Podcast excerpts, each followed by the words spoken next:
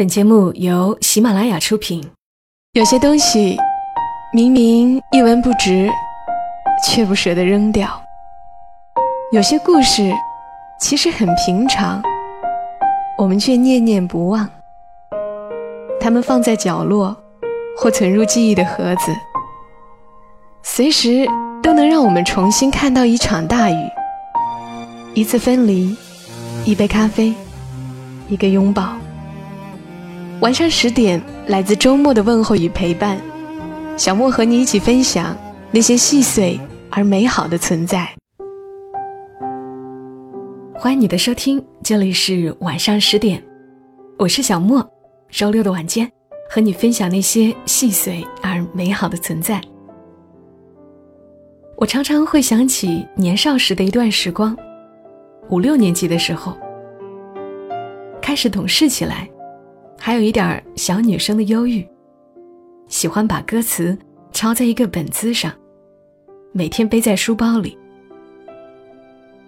记得那时放学回家的路上，我不喜欢走平坦的马路，总要走一段田埂，过一下小河，还要爬个小山坡。小小年纪的，对山就会有天然的亲近。天气好时。我会爬上沿途的一个小山坡，翻出歌词本，一个人乱唱一气。也不知道这件事是有着怎样的魔力，让我到如今也常常想起。童年虽已远去，但所有人的童年，又似乎伴随着自己一生。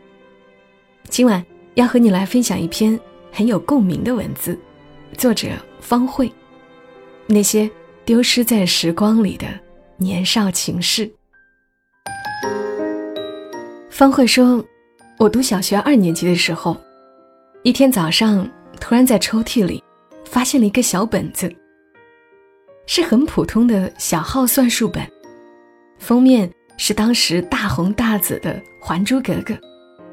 打开来是满满一本手抄歌词，全是《还珠格格》的主题曲。”和插曲，字迹歪歪扭扭，但很整齐。我对这个本子的来龙去脉心知肚明，没有出声，欣喜的藏进了书包。当时的同学们每个人都会哼几句：“你是风儿，我是沙，有一个姑娘。”几乎每个课桌上都会斑痕累累的用铅笔写上“小燕子”。紫薇，这些字眼儿，那真是个疯狂的年纪。我暗暗发现，就连同桌的那个男生，也会在课下一笔一画的抄歌词。我看到那个抄了歌词的本子，第一眼就知道是他的。此后，我面对同桌总感觉不自然。我能感觉到他每每对我笑时。眼里的真诚。他是那种很女孩气的男孩，皮肤很白，眼睫毛很长，像洋娃娃。他从来不玩泥巴，也从来不流鼻涕，这和那些脏兮兮的男孩子很不一样。在一个浑浑噩噩的中午，一样是被老师逼着午睡，趴在桌上，强迫自己闭上眼睛。等老师走远，再窃窃私语。我小声问：“那个歌词本，是你的吗？”我清晰的记得，同桌闭着眼睛，把脸转向我，轻轻点头的样子。在那个慵懒的午后，暧昧的阳光斜斜的浸染在他的头发上，他的脸晶莹剔透。像透明的水母，仿佛一伸指头就能戳破，然后滴下水来。他的睫毛很弯，很翘，在脸上投影下一片好看的影子。那是我此生唯一一次如此专注的欣赏一个人的脸。就在我小学二年级的教室里，午睡的时候，寂静的教室里。我这么陶醉的趴在桌子上，看渐渐睡着的同桌的脸。多年后，我想起那个画面，还感到很温暖。我的生命自此开辟出一片新的世界。我此生就是从那个时候开始有了小秘密。那个年纪还太小，就连对自己也是不敢承认我对他有好感的吧。后来我问他：“你喜欢小燕子吗？”他说：“我不怎么喜欢小燕子，我喜欢谢霆锋。”自此，我深深记下了这三个字，在心里默默策划，要不要回送他一份让他惊喜的礼物。记忆中，我很多次跑去小卖部，用攒起来的零花钱打电话，托在上海打工的邻居过年回家时，给我带一盘谢霆锋的磁带。多次的央求下，邻居终于答应了。我不知道是不是每个人的小时候都这样，期盼很久的事情，总是与想象中的远远不一样。后来的记忆，现在想起来，仍感觉到残酷。班长竞选的时候，是采用匿名写纸条的方式投票。我想起平日里同桌上课的认真，想起他从不打架，从不闯祸，就悄悄的。填了他的名字，悄悄地放到了讲台上。那个时候，男生和女生是应该对立的，女生选班干部都应该选女生，不然就会被同学嘲笑。我迅速的感觉到讲台上负责收纸条的原班长的眼神，我感觉他看我的时候眼里有火。慧慧选的男生。他突然大声喊，我感到一阵眩晕，我的脸烫得快要烧起来。慧慧选了他同桌，慧慧不要脸选男生，我的眼泪很快就掉了下来。我惊恐的看着整个班上的同学嬉笑起哄。班主任批评了原班长，叫他不要偷看同学的选票。班主任批评完，就回头看着我，眼里有很多复杂的东西。我的泪水越来越多，总也擦不完。我从来没有那么无助过，站在那里，感觉自己快要死了。我隔着泪眼，悄悄转脸看同桌，他也茫然无措的待在那里，不说话。班主任很快就为我们换了座位，把我调到最后一排，一个人坐。此后，班主任频频找我的家长去谈话，神情诡异的窃窃私语，并且很严肃的样子。原班长依然稳坐班长的交椅，但是总是怂恿班上的同学不要和我玩。我这才知道，他把每一张纸条。都打开来看过，女生中只有我的纸条上写的不是她的名字。我立刻感受到被孤立的滋味儿。有时候我偷偷看同桌，但他再也没有和我说过话。直到一个月以后，同学们嘲笑我的热情和兴趣，才渐渐变了。我这才摆脱被孤立的境地。可是同桌再也没有主动和我说过话，我自然也不敢和他说话。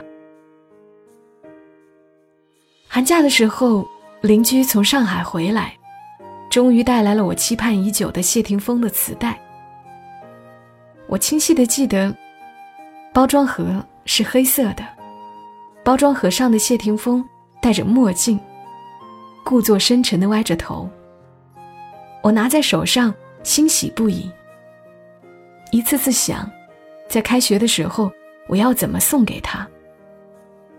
闲着没事儿的时候，我就把磁带放进家里的古旧的录音机里，一遍一遍听。我听得很认真，一次次重新播放，用铅笔在爷爷给我的烟盒纸上抄下歌词，以至于到今天我还记得“谢谢你的爱”，也依稀能背出里面的几句歌词。我想把这些悄悄地送给同桌，他一定很高兴，就不会不理我了。我清楚的记得，在除夕，全家人看联欢晚会的时候，我趴在厨房的刀板上，一笔一画的抄歌词的情景。家里人都说，慧慧这小孩这么小就知道喜欢男明星了。差不多在正月开始的时候，我终于完成了那盘磁带里所有歌词的抄写。我记得里面有一些英文。我不认识，也不知道什么意思，抄得很生涩。我把一叠一叠烟盒纸举过头顶，从下面看上去，好大一叠。我什么也不想，只想着让那个小男孩开心的一笑。我迫不及待的期盼着开学的日子，一天一天的数，数得快要吐出来。可是我再也没有看见过他。他转学了。当时我身边是满满一教室的人，可是我总感觉我一个人待在空空的教室里，茫然若失。我从此总是发呆。那一段时间，家人总是说我脑子受什么刺激，对我关心有加。那一叠烟和纸。最终，我送给了班里一个不相干的男生，好像是为了求他不要欺负我弟弟。当时就这么轻易的送给了他。我到今天也不甘心这段记忆就这么不了了之。在我想努力写一点故事的今天，却再也记不起我最后一次见他的场景。我不记得他的名字，不记得。他送给我的那个小本子最后的去处，就连他白皙的透明的皮肤，他卷卷的睫毛，还有那个慵懒午后的阳光，也终于在记忆里渐渐模糊了。我不知道为什么人的童年总是如此，就好像苦苦期待的玩具，最终也没有人记得为你而买。而这次，生命中第一次有个模糊好感的男孩，也居然像小说里写烂了的情节一样，转学了，消失了。这份朦胧的不堪一击的好感，以及当年那个年纪到死也不敢承认的微妙情愫，现在终于可以承认了。而那份淡淡的遗憾。也终于成了心里的一块石头，此生再也无法轻易放下。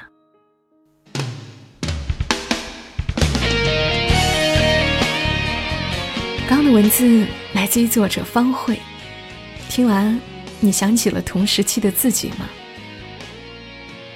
方慧应该比小莫要小几岁，因为《还珠格格》播放的时候，我已经小学快毕业了。谢霆锋爆红的那段时间，我在上初中。那时候，我们班的班长，一个非常漂亮的女孩子，也很喜欢谢霆锋。她也是买了这个磁带。当时我和她寄宿在学校里，睡同一张床。她半夜会打着电筒，看谢霆锋的磁带上面的歌词。巧的是，她也叫慧慧。说来也有意思，我们都曾听过相同的歌，甚至都认识过一个慧慧，感觉很亲切，是不是？好啦，今晚节目就陪伴你们到这儿，我们下期声音再会。小莫在深圳观湖村和你说晚安。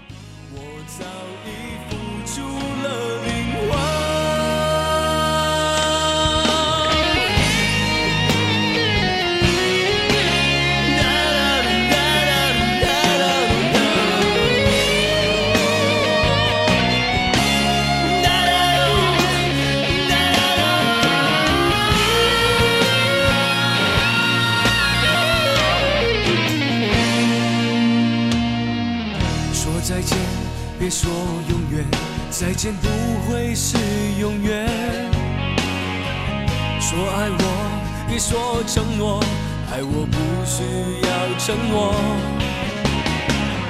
不退，就让他心碎，宁愿孤独的滋味。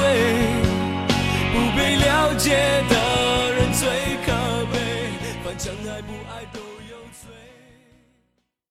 喜马拉雅。听我想听。